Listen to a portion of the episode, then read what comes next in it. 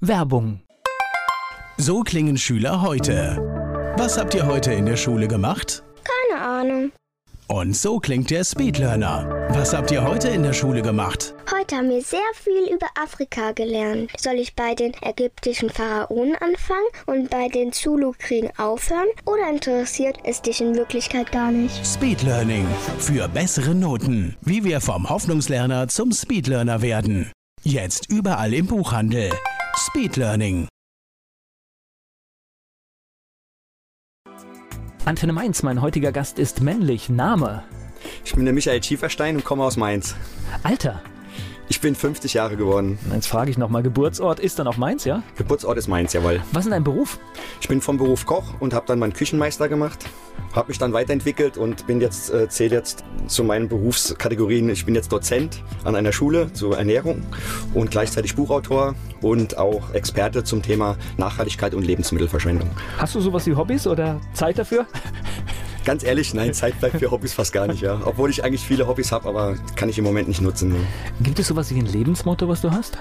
Ja, ein Lebensmotto ist einfach, ich versuche halt bewusst und nachhaltig mit allen Ressourcen umzugehen. Das ist für mich so ein Thema, was mir halt sehr am Herzen liegt. Ja. Gibt es ein besonderes Merkmal? Wie würden dich deine Freunde, dein, dein Umfeld beschreiben? Was macht dich aus? Woran erkennt man dich? Ja, sie nennen mich einfach, ich bin halt verrückt und ja, ich selber sage einfach, ich bin Visionär und ein Pionier in vielen Sachen. Ja. Michael Schieferstein, Foodfighter, ist hier zu Gast bei Antenne Mainz. Er ist Foodfighter. Was das genau ist, das erfahren wir von Michael Schieferstein hier bei Antenne Mainz. Ein richtig Mainzer Bub? Also bist du in Mainz auch aufgewachsen? War ich echt geboren, jawohl. Und auch hier aufgewachsen, die Goethe-Schule gegangen, genau. Ja, da, habe ich auch mein Schulprojekt zurzeit laufen, seit fünf Jahren. Ja, und bin immer noch stolz, Mainzer zu sein. Ja. Das heißt, das war dann so eine Kindheit mitten in der Stadt?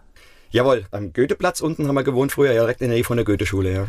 Das ist ja verrückt, weil da hat sich ja echt die, die Welt eigentlich zu heute total gewandelt. Erzähl mal die Eindrücke, wie war das da vor 45 Jahren? Wie hast du das wahrgenommen? Boah, das ist schon so lang her, aber ich sag einfach mal, da war alles halt noch ganz einfacher gewesen. Ja, mittlerweile hat sich da in der Neustadt unwahrscheinlich viel getan. Nachteilig, ich finde halt, was ich immer ganz traurig finde, ist halt, dass die Neustadt halt ein bisschen vernachlässigt wird, ja, dass da halt zu wenig getan wird und alles mehr so in die Oberstadt geht, ja. Na, vor allen Dingen war das früher, also ich habe das immer noch so, die, dieser, war ja, da haben Menschen gelebt, aber das ist ja eigentlich als Externer ist man in diese Region ja eigentlich nicht, gar nicht gekommen. Nee, das war halt, wenn du da aufgewachsen bist, ich bin da geboren und wir haben da früher, wo, wo früher noch die, wie, wie hat das früher gehießen, wie sagt man dazu, wo die Kasernen noch waren, die großen Blocks waren, wo jetzt das Polizeipräsidium ist. Ja. Da haben wir früher gewohnt, ja. Okay. Und das ist natürlich jetzt, da ist jetzt alles ganz anders. Ein modernes Polizeipräsidium jetzt da, ja. Da hat sich unwahrscheinlich viel getan schon. Aber ich finde da trotzdem, man könnte in der Neustadt einfach ein bisschen mehr investieren und da auch ein bisschen mehr Leben reinbringen. Ja. Nein, die Neustadt wird ja tatsächlich so ein bisschen auch ein Problem in Mainz, weil, was heißt Problem? Da ziehen viele Leute hin, die Mieten steigen massiv und viele, die vorher da gewohnt haben, können sich das nicht mehr leisten. So sieht's aus, ja. Das ist ein ganz großes Problem. Aber die ganze, das ganze Problem in Mainz, die ganze Infrastruktur ist da ein Problem, ja. Und das größte Problem ist halt unsere Armut in Mainz, ja. Keiner sieht, dass wir die Armut dort lang, langsam sich äh, niederlässt, ja. ja. Goethe-Schule war dann auch deine Schule? Goethe-Schule war meine Schule, ja. Okay, warst du ein guter Schüler? Geht, ja, es geht. du hast einen Moment überlegen müssen. Das heißt. Ja, wie, wie man halt so ist als Bub früher, ja. Okay. Waren andere Prioritäten wichtiger. Ich war Legastheniker, ich gebe es ehrlich zu. Ich konnte nicht richtig lesen, schreiben. Man hat immer gesagt, du bist halt dumm, wenn du, wenn du nicht richtig lesen, schreiben kannst. Aber es war damals eine Krankheit, die nicht anerkannt war. Heute ist es ein ganz normales Ding, dass man halt äh, so eine Rechtschreibschwäche hat halt, ja. Und das, wie du sagst, das war, damals hatte man ein echtes Problem, weil heute tatsächlich kenne ich auch von, von meinen Kindern, wenn da jemand in der Klasse ist, da werden die Arbeiten anders bewertet. Es wird alles in einen anderen richtig. Kontext gesetzt. Es ist eine anerkannte Krankheit geworden mittlerweile. Ja, du kriegst andere Förderungen dazu. Früher gab es keine Förderung. Wenn du es früher hattest, warst du einfach dumm. Ja. Hast du, weil du es jetzt auch schon so böse sagst, warst du dumm? Hast du dadurch auch Probleme gehabt? Nein, gar nicht. Ich hatte gar keine Probleme. Ich habe es andersweitig wieder weggemacht. Ja, ich war, ich hatte in Mathe immer eine Eins. Wenn ich Aufsätze geschrieben habe, hatte ich eine Eins gehabt. Wenn ich ein Diktat geschrieben habe, habe ich alles falsch gehabt, war es eine Sechs. Also das hat man dann ausgeglichen mit anderen Sachen. Ja, ja gut, es hört sich ja so an, als wenn das funktioniert. Weiterführende Schule, ist dann Goethe-Schule geblieben oder, oder? Nee, es ist dann, ich bin dann, wir sind dann später nach Bad Kreuznach gezogen. So, dann bin ich dort auf die Schule gegangen, dann meinen Hauptschulabschluss gemacht, den habe ich gerade so geschafft. Das war halt, war halt zu der Zeit ein bisschen schwierig, auch wirtschaftlich. Von zu Hause aus gab es keine Förderung. Ja, und dann bin ich mit 15 halt dann in den Rheingau zurück, habe dann angefangen als Spüler in einem Sternehaus. Ja, und habe dann nach drei Monaten die Chance bekommen, trotz schlechtem Schulabschluss und Lese-, Rechtschreibschwäche eine Ausbildung im Sternehaus zu kriegen. Ja, das war dann halt schon ein Vorteil. Ja. Wobei äh, zwischen Schulabschluss und das, was man aus dem Leben macht, merke ich immer mehr, hängt, das hängt gar nicht so sehr zusammen. Ich kenne total viele, die einen guten Schulabschluss auf dem Gymnasium haben und trotzdem im Leben versagen. Also so gesehen, ich glaube, diesen Zusammenhang gibt es gar nicht. Ja, also ich war auch mehr der Praktiker und gerade im Beruf Gastronomie ist es so, da ist es schon wichtig anzupacken, kreativ zu sein und kreativ war ich schon immer. Ja, das Problem war halt wirklich nur meine Lese- und Rechtschreibschwäche, was sich natürlich auch in der heutigen Zeit natürlich entwickelt. Es hat sich weiterentwickelt. Ja. Gleich geht's weiter im Gespräch mit Michael Schieferstein. Michael Schieferstein ist mein Gast und er hat uns von seinen beruflichen Anfängen in der Gastronomie schon berichtet. Gastronomie, war das so dein Ding oder hat sich das einfach entwickelt, weil, naja, klar, nach der Schule musste halt irgendwas machen? Nee, es war so einfach. Wir waren halt fünf Kinder zu Hause, war halt früher ein bisschen anders. Ich war der Älteste und musste damals schon für meine Geschwister kochen und das hat mir schon immer viel Spaß gemacht. Und ja, und dann in der Schule gab es halt, früher war es, ganz früher gab es halt noch Handarbeit und Kochen und bei den Jungs war es das Werken, ja. So, genau, klassisch kenne ich auch noch. Ja. Klassisch, das, das gehört auch wieder rein. So, da müssen müssen wir wieder hin, in die Basics, ja. Aber was ich halt cool fand, war, immer wenn die Mädels kochen hatten, war ich mit meinem Kumpel oben im Kochen. Wenn die Handarbeit hatten, waren wir dann im Werken gezwungenermaßen, ja. Okay. So hat sich das entwickelt, ja. Und dann war mein Traum eigentlich immer, wenn Koch, dann muss es auch in einem der besten Häuser sein. Ja. Und so habe ich dann mich aufgebaut. Ja. Wie sieht denn das aus, wenn man in der Sterne-Gastronomie arbeitet? Ich stelle mir vor, das ist, glaube ich, richtig heftig, oder? Ja, zu der Zeit, was ich muss dazu sagen, es war schon sehr hart. Ja, mein Chef war auch ein Choleriker, muss ich auch dazu sagen. Ja, es gab Gibt auch, es viele in allen ja, Branchen. Es gab, es gab auch immer mal einen ins Knick oder so. Früher hat man gesagt, in die Ankhinerin, ja. Und ja, das war halt schon schwierig. Und du hast auch ganz unten angefangen, ja. Da gab es das nicht, dass du gleich von Anfang an was am Herd machen durftest, ja. Du, du, konntest froh sein, wenn du beim dem Spüler die Pfanne erstmal sauber machen durftest, ja. So hast du angefangen, einfach wirklich von der Basic. Vorteil war, wir haben natürlich alles selber gemacht. Das heißt, wir haben eine eigene Metzgerei gehabt, wir haben selbst geschlachtet, ja, wir haben alles, mein Chef war noch Jäger gewesen, wir haben eine eigene Konditorei gehabt, alles im eigenen Bereich und alles selber produziert. Und das war natürlich das, was mich natürlich gefordert hat und auch gleichzeitig motiviert hat, weiterzumachen. Und so bin ich ne, im zweiten Layer schon, ja, dann habe ich angefangen halt in der Nationalmannschaft zu kochen, so hat das dann angefangen, ja, ging dann weiter und ja, dann habe ich Meisterschaften gemacht, ja, und dann habe ich einen super Abschluss gemacht und mein Chef hat mich dann in die Schweiz vermittelt, ja, das war halt mein Vorteil, dass ich halt dann wirklich in die, in die Welt rausgehen konnte. Ja. Also richtige Branche gewählt und letztendlich auch Karriere gemacht. Schweiz, wo ging es hin? Ja, ich war in Appenzell und in Zürich. Okay. Ja, und mein Chef in Zürich, der hat mich dann nach Frankreich rübergeschickt, nach Dijon. Und so bin ich dann von ihm immer weitergeschickt, von, von einem Sterne-Restaurant zum nächsten. Ja, das ging dann auch nach Italien, nach Spanien, nach England, in London. War super cool, ja. Und ja, und irgendwann bin ich dann halt mit dem Rucksack und einem Kumpel für ein Jahr lang durch Asien und Afrika gereist, ja. Und das war für uns natürlich cool, weil dann haben wir nebenher viel Kultur gesehen, die Armut kennengelernt, und ganz besonders, wie die Industrie angefangen hat, damals schon die Menschheit zu versklaven. Diese Reise jetzt nach Asien und Afrika, war das dann auch so eine Zäsur mal rauskommen aus dem, aus dem Arbeitsleben oder? Ja, mich hat, auch die, mich hat auch die asiatische Küche so ein bisschen gereizt. Okay. Erstens. Zweitens. Also Bildungsreise. Äh, eine Bildungsreise, genau. Aber mich hat aber natürlich auch interessiert, so wie die Kultur. Die Kultur hat mich so ein bisschen interessiert. Das war mir halt ein wichtiges Thema. So, aber dass ich dann in ein Thema reinkam, was mich danach ergriffen hat, warum ich heute so bin, wie ich bin, das war natürlich eine Prägung. Und dass ich von Anfang an immer nachhaltig gearbeitet habe, dass wir nichts wegschmeißen, auch im Betrieb, selbst die Schalen noch verarbeitet haben zu Suppen, Fonds oder Soßen, ja. So, das war normale Basic. Ja, das ist für mich ganz normale Sache, was ja heute gar nicht mehr gibt. Aber dass es dort nochmal eine schlimmere Nummer ist wie woanders, dass wir schuld sind, dass dort überhaupt die Menschen am Hungern sind, das hat mich geprägt. Und das, da habe ich versucht, dann auch was dagegen zu tun, ja. Das habe ich übrigens eine Beobachtung. Je besser die Küche wird, umso weniger wird weggeschmissen. Das ist tatsächlich irgendwie ein Zusammenhang, ne? Richtig. Es wird erstmal weniger eingekauft. Ja, es wird auch ganz anders verarbeitet. Die Preise sind natürlich auch ganz anders, aber dafür schmecke ich halt auch noch alles. Ja, wenn ich, wenn ich in einem gehobenen Restaurant oder auch wenn ich zu Hause mir gute Lebensmittel kaufe, das muss nicht, wie wir schon mal gesprochen haben, das muss nicht immer Bio sein. Wir haben in der Region so viele tolle Sachen und wenn ich dann schmecke, wie dann auch eine Tomate schmeckt, wenn sie im Sommer ist, ja, ich muss im Winter keine Tomate essen oder eine Erdbeere, das brauche ich nicht. Fakt ist, ja, wenn ich jetzt, jetzt Frühjahr losgeht, im Mai, Juni, wenn wir Spargelzeit haben, ey, was gibt nichts Geileres wie ein Spargel, ja? Das ist einfach so, ja. Erzähl mal ein bisschen die Eindrücke. Asien, Afrika, was hast du gesehen? Du hast es schon angedeutet. Schlimme Sachen, die mit Menschen passieren? Ja, also ich habe, was mich ganz schlimm getroffen hat, war halt, wie die angefangen haben, die Menschen in Treibhäusern für uns Lebensmittel zu produzieren oder für, ich sage jetzt weltweit, für ein globales System, Lebensmittel zu produzieren in, in, in Treibhäusern, die so groß sind wie bei uns, Riesenlagerhallen, so die Menschen ohne Atemschutzmaske dort die Lebensmittel spritzen mussten und spätestens nach drei, vier Monaten sind die Menschen dran gestorben, weil sie einfach keine Schutzmasken, keine Atemschutzmasken hatten, ja, weil das alles dort mit Billiglöhnern oder sogar mit Versklavung funktioniert, ja. Da habe ich ja schon mal so, ein, so, so einen anderen Gedankengang. Das heißt, wir rühmen uns jetzt ja hier bei uns, dass das mit der Umwelt immer besser wird. Aber letztendlich ist es ja dann das Problem auch exportiert in andere Länder. Richtig. Das Problem ist, es wird nichts besser und wir, wir reden uns aufs alles auch schön. Ja, klar, wir haben in Deutschland immer noch den Vorteil, was, was es in Frankreich, in, in Finnland, egal wo schon gar nicht mehr gibt. Ja, wir kriegen die Lebensmittel hier nachgeschmissen. Die Lebensmittel, die wir, ich sag immer so, wie es früher war. Wir haben früher, unsere Eltern haben 50 Prozent ihres Einkommens für Nahrungsmittel ausgegeben. Ja, deswegen gab es auch früher noch den klassischen Sonntagsbraten. Kennt jeder, ja. So, der Rest gab es einen Eintopf, Reste vom Vortag oder vom Montags gab es die Reste vom Sonntag. So. Naja, und es gab oft, oft tatsächlich Eintopf gab es an zwei Tagen oder sowas ja. oder eine Mehlspeise. Egal das war was, ein klarer Plan, ja, ja genau. So. Und dann, bei uns ist aber so, jeder will jeden Tag Fleisch essen. Jeder will jeden Tag das Billigste haben. Das Joghurt soll am besten nur 10 Cent kosten. Nur, nur Fakt ist, ja, dass das überhaupt nicht mehr gesund ist und dass das nur noch aus Industrie besteht. Das, äh, wir haben gerade letztens ein Brötchen auseinandergenommen von der Großbäckerei, ja, ein Brötchen. Das ist ein äh, Experimentierungskasten, ja. Da waren 47 verschiedene Zutaten drin, ja. Nur, da war kein bisschen Mehl mehr drin, da war nichts mehr drin. Das war ein reines Treibhaus, ja, von Chemie, ja. Ich spreche gleich weiter mit Michael Schieferstein.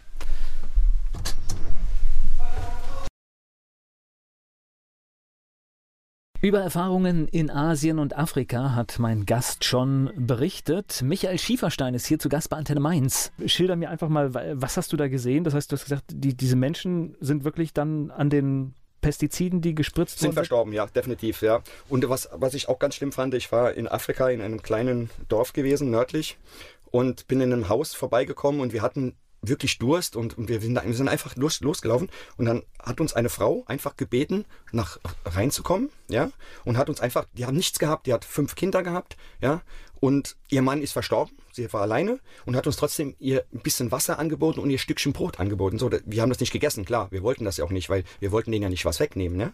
So, was ich aber ganz schlimm fand, dann habe ich die Frau mal gefragt, wieso steht auf ihrem Topf, ja, die haben so ein, müssen sich vorstellen, so ein Herd, wo mit Feuer geschürt ist, da steht ein Topf drauf und in dem Topf war Wasser drin und Steine. Und die Kinder haben drumherum gelegen auf dem Boden, die waren sehr abgemagert. Ja, das hat mich sehr, sehr berührt. Und dann habe ich die Frau einfach gefragt, die hat einen Dolmetscher dabei, der hat uns das alles übersetzt und habe die Frau gefragt, wieso kochen sie Steine im Wasser? Macht das das Wasser gesünder oder ist das, ist das irgendwas Besonderes? Und da sagt sie nur zu mir, das, da kriege ich heute noch Gänsehaut, wirklich, das berührt mich immer wieder, sagt die zu mir, guter Mann, solange die Steine kochen, denken die Kinder, das Essen kocht. Und die denken, es wäre eine Suppe. Und die Kinder fragen halt alle zehn Minuten, Mama, wann gibt es was zu essen? Und dann sagt die Mama, wenn die Suppe fertig ist. Das Fakt ist aber, die Suppe ist auch in fünf Tagen noch nicht fertig. Die kocht einfach nur. Und wenn sie dann mal was zu essen haben, und dann ist die Suppe in dem Moment fertig. Und das hat mich berührt. Das hat mich richtig, richtig hart berührt. Ja. Das nimmt man logischerweise mit. Das heißt, solche Erlebnisse, die du auf deinen Reisen hattest, du bist wahrscheinlich dann gar nicht mehr richtig in den Alltag hier gekommen, oder? Nein, ich habe auch mir geschworen, ich kam dann irgendwann nach Deutschland zurück, habe dann meine erste Küchenchefstelle angenommen und habe dann angefangen, erstmal, was mir wichtig war, auszubilden. Für mich war es wichtig, ich habe meinen Meister gehabt. Ich habe gesagt, okay, wenn ich was, will ich den Nachwuchs fördern. Ja, ich will nicht irgendeine Gastronomie aufmachen, wo ich dann sage, okay, ich bin Küchenchef und mache irgendwas, sondern wir haben einen Meisterbetrieb und ich habe gesagt, wir brauchen Menschen, die wir auch nachhaltig ausbilden können. Da ich aus der zweiten Reihe komme, ja, ganz einfacher Hauptschulabschluss, Legastheniker war, habe ich gesagt, okay, ich nehme nicht einfach einen Studierten oder einen mit Abitur, sondern ich nehme so ein paar Hardcore-Leute raus. Also habe ich Leute von der Straße genommen. Das heißt, die vielleicht schon mal ein bisschen kriminell aufgefallen waren, die keine richtige Schulbildung oder keinen richtigen Schulabschluss hatten. Oder auf der Straße Drogen, Mädchen, die auf den Strich gegangen sind. Egal. Ich habe jedem die Chance gegeben, drei Monate bei mir ein Praktikum zu machen. Und Bedingungen waren drei Regeln. Erste Regel, nie wieder Worte gegen den Vorgesetzten. Gepflegtes Erscheinungsbild und immer Pünktlichkeit. Das heißt, keine Minute zu spät kommen. Wenn Sie die drei Regeln für drei Monate geschafft haben, haben die von mir den Ausbildungsvertrag bekommen. Ach. Und ich habe von 100 Prozent Kindern oder ich sage jetzt mal, Integrationskinder ähm, habe ich es geschafft, 70 Prozent von der Straße zu kriegen. Und die sind heute alle international unterwegs und sind alle spitzenmäßig unterwegs. Ja. Ah, ist eine gute Quote. Ja. Manchmal sind klare Regeln hilfreich, ne? Ja, die Regeln sind das Problem. Ja, manchmal muss man hart durchgreifen. Ja, manchmal ist es auch schwierig. Du hast da Rückfälle, ja, mit Drogen oder was auch immer. Aber da musst du halt versuchen, auch, du musst alles sein. Du musst Papa-Ersatz sein. Du musst aber gleichzeitig auch hart durchgreifen können, ja, und, und auch mal ein offenes Ohr für alles haben, ja. Und das hat funktioniert, ja. Na klar, viele, die dann halt auch lange Zeit nicht mehr gewohnt waren, sich an Regeln zu halten, für die ist das vielleicht auch eine Hilfe und Orientierung, ja. um einfach wieder zurückzukommen. Ja, weil sie auf der Straße einfach groß geworden sind, weil die Eltern sich gar nicht drum gekümmert ja. haben, ja. Was, was war das für ein, für ein Restaurant? Was hast du, wo hast du gekocht oder was hast du gemacht? Boah, das waren viele Restaurants, ja. Ich sag jetzt mal von angefangen, was, wo, haben wir, wo kann man anfangen in Deutschland, ja. Also zuletzt war ich, bevor ich jetzt irgendwie so in die andere Richtung gegangen bin, war ich sechs Jahre lang Küchenchef in der alten Patrone in Mainz zum Beispiel, ja. Okay, das heißt ganz normal dort gekocht und. Ich habe das Gourmet-Restaurant geleitet, ich habe das Theater mitgeleitet und das Bistro gleich mit. Also ich habe drei Restaurants gleichzeitig geleitet. Ja. Und wir haben halt alle Staatsempfänge gehabt und es war meiner Meinung nach die Adresse am Platz in Mainz. Ja. Okay. Ja, wir hatten halt viele Groß-Events gehabt, Staatsempfänge vom Präsident der Vereinigten Staaten bis hin zur NATO-Hauptversammlung über die ganzen Staatsempfänge, bis zum einfachen Dings. Die 05er waren sechs Jahre meine, meine Stammgäste früher gewesen, wo der Klopp noch in Mainz war, Aufstieg, Abstieg, Aufstieg wieder mitgemacht haben. Und ähm, ja, also im Prinzip total gemischtes Publikum, ja, war richtig toll. Ist man bei so einem Empfang noch aufgeregter als normal? Nein, das ist die Routine, die es macht, ja. Das ist, ich denke ich denk sogar, ein Empfang ist einfacher, weil du kannst dich vorbereiten. Ich sag immer, da kann man sich die Eier dabei kraulen, im, im Prinzip, ja, weil einfach du bereitest vor, du weißt, was du brauchst. Okay. Ja? Und wenn du, wenn du weißt, du hast 4000 Leute, kannst du sagen, okay, ich koche für 4000 und dann funktioniert das. Ja. Also ist wahrscheinlich ein, ist tatsächlich einfacher als à la carte, weil du weißt genau, welche Leute kommen, du weißt, wie viele Gänge es gibt, wann die kommen und. Genau, du kannst es, vor, du kannst es richtig frisch und gut vorbereiten, à la Minute, logisch. Aber du gibst das raus und, und, und bei mir gab es auch eine Regel. Das, da mussten die Gäste auch drauf eingehen. Bei mir wurde nichts weggeschmissen am Buffet. Das heißt, die mussten den Vertrag auch bei mir unterschreiben, ja, dass erst aufgefüllt wird, wenn das letzte Stück gegessen ist. Das heißt, wenn dann irgendwie die etepetete Frau dann kommt, ja, zum Beispiel, ja, und sagt, ich habe keine Kartoffeln mehr und ich hätte noch gerne was von dem Hummer oder von dem Lachs oder was oder, oder von der Forelle, spielt keine Rolle. Das muss erst weg sein. Das musste erst leer sein und dann habe ich das aufgefüllt, genau. Und das finde ich witzig. Da muss man auch ein bisschen Mut, glaube ich, haben, so, so, so ein Vertrag. Da musst du sehr viel Mut haben. Mein Chef hat sich am Anfang dagegen gestellt. Ich habe gesagt, gib mir die Zeit. Die Leute sind offen, man muss es nur denen verkaufen. Man muss es denen einfach richtig rüberbringen, dass es einfach so ist. Was bringt das, wenn ich das ständig auffülle, am Schluss die Hälfte davon wegschmeiße? Das bringt keinem was. Weil solange das Essen noch nicht auf dem Buffet war, kann ich das noch weiterverwerten. Ist es nicht so, muss ich es wegschmeißen. Ich bin verpflichtet. Ich kann, ich kann ja ein Beispiel sagen. Wir hatten nach einem riesen Catering von 4000 Leuten Staatsempfang hatten wir noch über 50 Prozent übrig, weil erst nur die Hälfte kam und davon hat nur die Hälfte gegessen. Und alles, was auf dem Buffet war, war ich verpflichtet, ich musste es in die Tonne. Da, hat da habe ich schon die Tränen in den Augen gehabt. Ich musste es in die Tonne schmeißen. Das ist schon schlimm genug für mich. Aber dann habe ich über die Hälfte noch in der Küche gehabt, die am Vorbereiten war. Also haben wir dann in Mainz am Rhein unten ein Buffet aufgebaut im Sternebereich, ja, also sehr gehobene Standard, und haben das für Obdachlose und Bedürftige ausgeben wollen. Und dann hat irgendeiner mich angezeigt, da kam das Ordnungsamt, nachts, also abends spät noch, kam das Ordnungsamt, obwohl wir das gut organisiert hatten, auch über die Mainzer Tafel. Dann musste ich das einstellen, das ganze Essen einsammeln. Ich habe eine Strafanzeige bekommen, 6000 Euro Geldstrafe, eine Abmahnung von meinem Chef. Also das war ein volles, volles Paket. ja. Und ich sage nur immer, ich würde es heute wieder machen. Also mich interessiert die Geldstrafe nicht. Fakt, ich habe natürlich Glück gehabt, dass ich einen guten Chef hatte ja, und dass er das alles honoriert hat. Aber Fakt ist, beim anderen Betrieb wäre ich wahrscheinlich die Kündigung bekommen. Aber das war mir egal, das habe ich in Kauf genommen. Ja. Gleich geht's weiter im Gespräch mit Michael Schieferstein. Verschwendung von Lebensmitteln, das ist hier Thema bei Antenne Mainz. Ein Foodfighter ist bei mir Michael Schieferstein zu Gast. Ich meine, so wertvoll das ist, äh, wir hatten gerade das mit den Regeln, wie wertvoll Regeln manchmal sind, aber trotzdem sollten wir uns bei solchen Geschichten dann doch hinterfragen, ob das alles richtig ist, was wir machen. Richtig, wir sollten erstmal nachdenken, wie unsere Ressourcen eigentlich aussehen. Ja? Was will ich zu Hause? Will ich Lebensmittel billig und viel einkaufen und dann die Hälfte wegschmeißen? Oder kaufe ich bewusst ein und schmeiß gar nichts mehr weg und verwerte alles bis zu 100 Prozent. Ja. Also so wenig wegschmeißen als möglich als ist, glaube ich, die, genau. die richtige Lösung. Also ich kann dir, ich habe auch eine Geschichte, Konzertveranstaltung, ich sage jetzt gar nicht, wer es war, kam ein riesen Pflichtenzettel, was alles aufgetischt werden muss. Die Band hat ihr Konzert gespielt und das Catering nicht angerührt. Nicht angerührt. Was passiert damit? Du musst es wegschmeißen. Wenn es auf dem Buffet war, auf jeden Fall, bist genau, du verpflichtet. Ja. Genau. Und das sind so Dinge, wo ich einfach mit dem Kopf schüttel und sage, das sind alles intelligente Menschen, die könnten sagen, wir brauchen nichts zu essen, wir kommen irgendwo her. Und ich glaube, das kann man alles planen. Und ja, macht mich auch sprachlos. Ja, es ist sehr traurig. Unsere Gesellschaft hat ja wirklich gar keine Wertschätzung mehr zu gar nichts. Ja. Bei dir kam irgendwann die Zäsur. Was war es genau? Also ich meine, viele Erlebnisse. Ja, die Erlebnisse, wir haben ja schon besprochen gehabt. Was es halt war, ist einfach, ich habe, nachdem ich in Deutschland war, vor über, ich sage jetzt mal vor über 22 Jahren hat das angefangen, oder weit über 22 Jahren, war mir auch wichtig, nachhaltig zu sein. Das heißt, ich habe angefangen, soziale Projekte neben meinem Beruf als Küchenchef, was natürlich auch schwierig war in Beziehungen oder auch in meiner Ehe damals, Heute bin ich glücklich geschieden, aber muss ich auch mal sagen, ja. Aber Fakt ist halt, du musst Prioritäten setzen. Und für mich war immer meine Lebensaufgabe, eine Veränderung in der Gesellschaft herbeizuführen. Und wo kann man das am besten machen? Das geht nur in Schulen. Wir müssen in die Schulen rein. Also habe ich vor über 22 Jahren angefangen, schon Workshops in Schulen zu machen zum Thema Nachhaltigkeit, gesunde Ernährung, auch mal ein bisschen vegan zu essen, ein bisschen vegetarisch, also schon so ein bisschen Vorreiter zu sein. Und das habe ich aufgebaut und habe bis heute ich habe einen Lehrplan geschrieben und gebe heute in einer Schule, das ich kann es auch sagen, ist die Goethe-Schule Mainz. Wir brauchen auch immer Unterstützung. Also es wäre super, wenn die Mainzer uns endlich mal unterstützen würden. Jeder findet es toll, aber leider trägt sich das Projekt halt nicht ohne Unterstützung in allen Bereichen. Wir brauchen immer Hardware, Gelder sind oder auch Lebensmittel. Ja, ja. Es, ist das ist, es geht nicht anders, ja.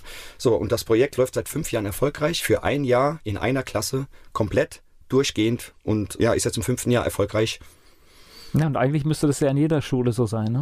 Das Ziel ist eigentlich von mir, genau das in den bundesweiten Unterricht aufzunehmen, genau. Und das ist eine Pionierarbeit. Ich gehe davon aus, dass ich ich kämpfe jetzt seit 20 Jahren. Ich hoffe, dass ich es jetzt in den nächsten fünf bis sechs Jahren schaffe, mal vielleicht vier, fünf Projekte davon zu machen, statt nur eins. Das heißt, wie bist du heute unterwegs? Du, kochst du noch in einer, einer Küche? Nein, ne? Nein, also heute bin ich mehr in der Beraterfunktion, Workshops, Seminare, habe ein Buch geschrieben, das aber jetzt momentan vergriffen ist. Es ist momentan nicht lieferbar.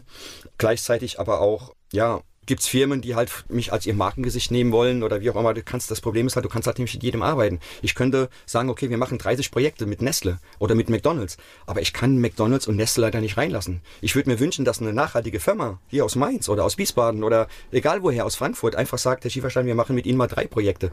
Das wäre schon mal eine tolle Nummer, dass man dann einfach das Ganze multipliziert, dass die Bundesregierung sieht, auch die Landesregierung, dass es weitergeht, ja. Aber wir stehen seit fünf Jahren in einem Projekt und das finanziere ich mit meinem Bruder alleine. Das ist natürlich eine Wahnsinnsnummer, ja. Sag mir nochmal, wann war der Punkt, dass du gesagt hast, ich bin jetzt hier in der Küche fertig und muss raus und muss andere Sachen machen? Ja, das war 2011. Da kam der Valentin Thurn zu mir. Zu der Zeit war ich noch Küchenchef und hat mich angefragt, ob ich ihm helfen könnte, nebenher so eine kleine Kochshow Taste to Waste in Mainz am, am Staatstheater zu machen, also unten am Gutenbergplatz. So, da, so hat es angefangen. Und da habe ich gesagt, okay, ein bisschen aushelfen kann ich. Der, wollte meine Kontakte haben, so zu, zu den Händlern und so weiter. Wir brauchten Ausschussware, also Lebensmittel, die das MAD erreicht haben oder die nicht so schön waren. So, und wir haben es in großen Mengen gebraucht. Also nicht, wir reden jetzt hier nicht von drei, vier Kilo, wir haben Tonnen gebraucht. So, und das konnte ich natürlich über meine Lieferanten super organisieren. Und so habe ich angefangen. Aber nach ein, zwei Tagen habe ich festgestellt, ich habe die Leitung gehabt. Das heißt, es war nicht mehr nebenher. Ich konnte das gar nicht mehr machen. Ich konnte, die Möglichkeit war nur noch, Urlaub zu nehmen und das voll zu managen, weil das waren, das waren, wir hatten nur noch, ich glaube, drei Wochen Zeit, das Ganze zu organisieren. Ja, und zu der Zeit haben wir angefangen, halt auch die Food Fighters zu gründen, ja. Wir waren damals vier Köche, haben damit angefangen und die Kochshow war halt sehr erfolgreich. Und über Nacht ist die Medienpräsenz auf mich aufmerksam geworden. Und plötzlich hatte ich einen Auftritt nach dem nächsten. Das heißt, ich bin von einem Fernsehstudio zum Radiosender. Ich war, an einem Tag hatte ich 80 Radiointerviews. Alles per Telefon, weil ich konnte keine, keine mehr bedienen. Das war einfach nur noch am Telefon. Und nebenher habe ich in der Küche als Küchenchef noch mein Team geleitet, ja. Und so hat das angefangen. Und das hat sich dann aufgebaut. Und dann kam die eine Live-Sendung in ZDF, ARD und RTL. In der Mit ich war mittags live im, äh, ich weiß nicht, wie heißt die Sendung, mittags, ja, es war auch immer, es war eine Mittagssendung. Okay. Mit einer hohen Einschaltquote. Und dann wurde ich halt gefragt, wie das ist mit der Bundesstudie, die damals neu rauskam. Dass die, die Ilse Eigner hat eine Bundesstudie rausgebracht, dass wir 11 Millionen Tonnen Lebensmittel pro Jahr wegschmeißen.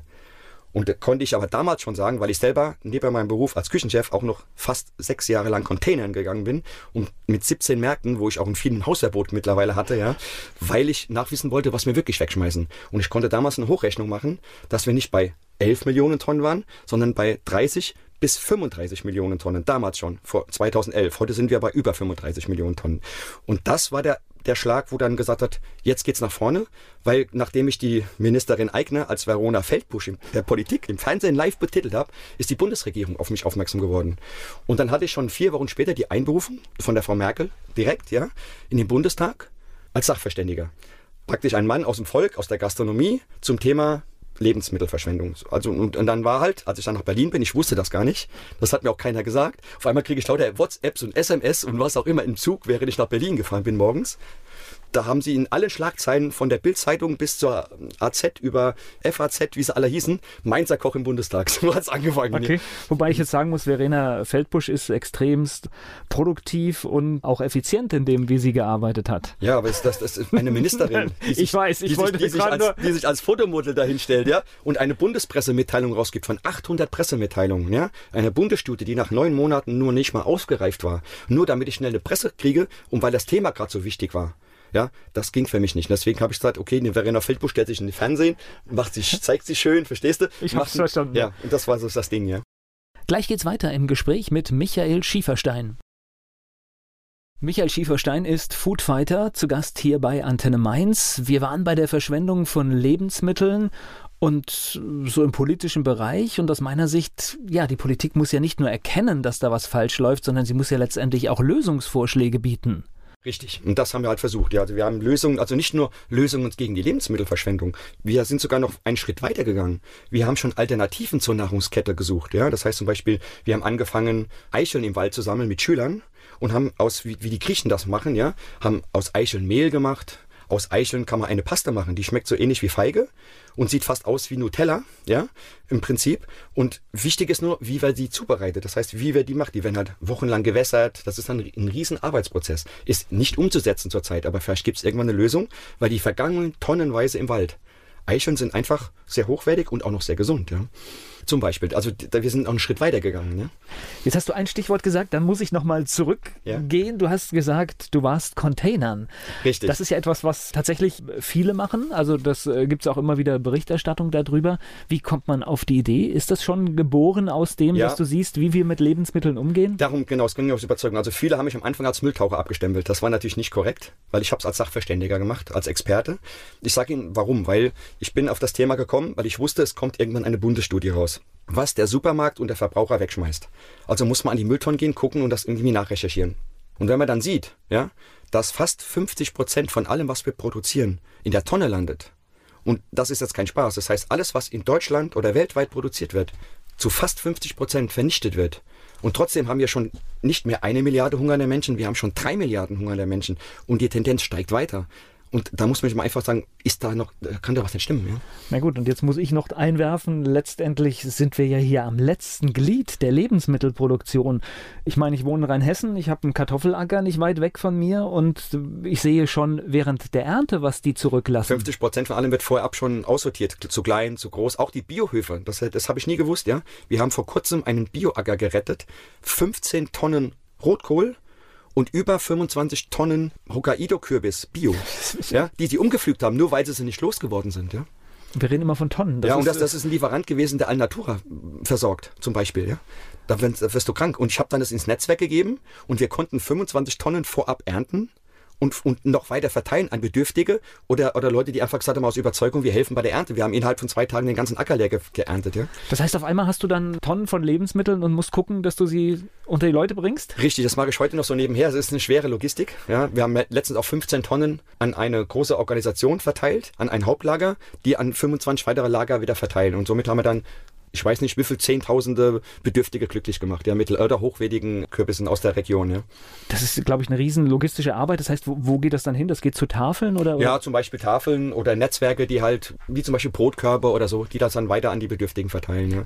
Aber viel klüger wäre es doch, wenn diese Lebensmittel alle tatsächlich ganz normal verarbeitet werden können und, und da wären und gar nicht erst aus. Warum wird denn der Kürbis, ist zu klein oder was ist das? Ja, entweder ist es eine Überproduktion ich würde sagen, es war eine Überproduktion. Die haben gesagt, nein, das ist, die haben ein paar Macken, haben die gesagt. Ja, ich kann da nur ein Beispiel sagen. Wir haben letztens 10.000 Brötchen von einem Großbäcker bekommen, ja, die morgens gebacken wurden und nur weil sie kleine Luftbläschen hatten, haben sie die 10.000 wegschmeißen wollen. Ich habe über einen Freund drangekommen, habe die genommen und wir haben die dann weiterverteilt, ja, und weiterverarbeitet.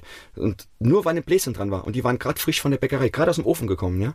Und das ist einfach weil angeblich ein Makel dran ist. Und das ist das Problem, ja. Aber es war kein Makel dran. Das, haben, das hat man gesehen, ja. Ich habe einen Apfelbaum im Garten. Jetzt habe ich Pech und es hagelt irgendwann, wenn die Äpfel quasi reifen. Und dann haben die halt kleine Schäden. Nichtsdestotrotz schmeckt der Apfel genauso gut und ich esse ihn auch aus meinem Garten. Fakt ist, der schmeckt sogar besser wie jeder andere Apfel aus dem Supermarkt. Das kann ich dir jetzt schon bestätigen. Das ist so, das kann ich dir ich auch bestätigen. Aber letztendlich, der hat vielleicht eine Macke, aber der Apfel ist in Ordnung. Ja, der hat vielleicht einen Huppel, der hat vielleicht ein kleines Löchelchen, vielleicht ist auch mal ein Würmchen drin oder so, ja. Aber, aber oder eine faule Stelle. Apfelwickler, Ja. Riesenproblem. Ja, dann gehe ich einfach hin, schneide die Stelle weg. Genau. Ja? Und wenn ich das in Essen mag, dann koche ich es mir halt ein. Dann habe ich wenigstens ein eingemachtes, hausgemachtes Apfelmus oder so, ja. Aber wer ist denn jetzt äh, deiner Meinung nach der Schuldige? Ist es tatsächlich wir alle, wie wir im Supermarkt kaufen? Oder ich weiß, ich glaube in Österreich hat man es auch mal versucht, dass auch ganz normales Obst mit äh, Stellen einfach da stand und es hat sich, glaube ich, wenn ich das richtig in Erinnerung habe, gar nicht so schlecht verkauft. Also wir haben, wenn man es richtig machen würde, sag mal so, der Handel sagt zwar immer, wir, alles was wir an MAD-Ware, ich sage jetzt mal, das beste Ja. Beispiel ist MAD-Ware, Mindesthaltbarkeitsdatum, ja, das ist so ein wichtiges Thema. So, dann wird dann gesagt, okay, wir haben eben eine Ecke, da verkaufen wir alles zu 50 Prozent günstiger, ja. Das war eine Zeit lang erst gar nicht, jetzt haben sie damit angefangen. Nur Fakt ist, das ist noch nicht mal 0,001 Prozent, was sie da hinstellen, was hinten dran weggeschmissen wird. Das ist einfach nur eine Verblendung. Aber wie du schon sagst, dieser Makel. Erstens, der Verbraucher will alles schön haben. Das heißt, alles, was schön ist, ist giftig oder ungesund. Erstens. Alles, was, was, zum Beispiel ein Apfel. Ich sage ein bestes Beispiel.